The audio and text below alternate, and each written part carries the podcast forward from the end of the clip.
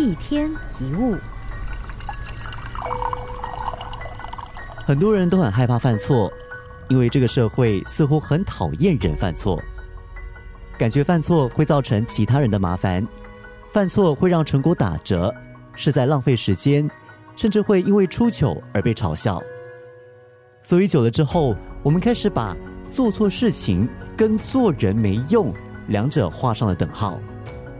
于是，我们不敢在没把握的时候开口表达，不敢在有机会的时候主动举手，不愿在别人怀疑的时候相信自己，也不敢在被嘲笑的时候继续前进。但其实，犯错并不是失败，真正的失败是指你放弃了不该放弃的事。如果你是在尽力之后犯错，而且还愿意继续努力，那绝对不是没有用的失败。有意义的失败，接下来的发展也会是有意义的。年轻时犯的错，绝对比年长时犯的错成本来得低；一时的挣扎，也绝对比一辈子都在挣扎来得好。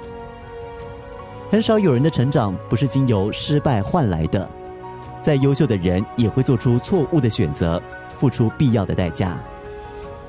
如果你曾经因为犯错而质疑自己，或者说对现况感到灰心，试试看回头看曾经走过的路，你会发现，其实你比想象中进步的还多。